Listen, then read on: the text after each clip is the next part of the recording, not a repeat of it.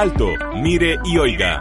Con Urbano Ríos. Un consejo de la palabra de Dios que le ayudará en el diario transitar. Josué 1.8. Así prosperarás y tendrás éxito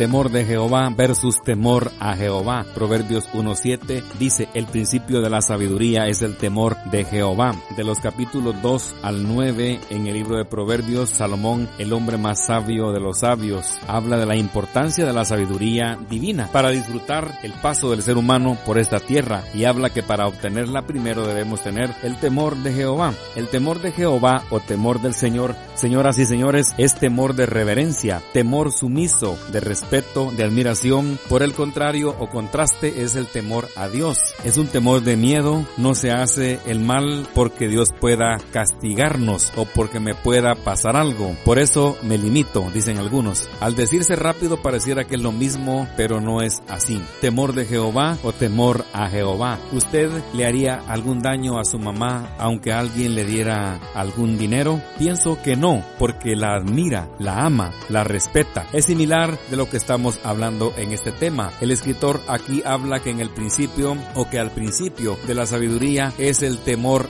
del Señor. El temor del Señor es lo que Dios desea que tengamos acerca de Él. Pues Él no hizo robots programados. ¿Lo pudo haber hecho? Claro que sí, pero no lo hizo. Al ser humano le dio facultad de tener libre albedrío para escoger entre el bien y el mal. A nuestro Creador y Señor no le tenga miedo. Él no es malo ni vengativo. Su misericordia es para siempre. Ámelo, admírelo, respételo, adórelo. Él es su creador. Que Dios lo proteja este día.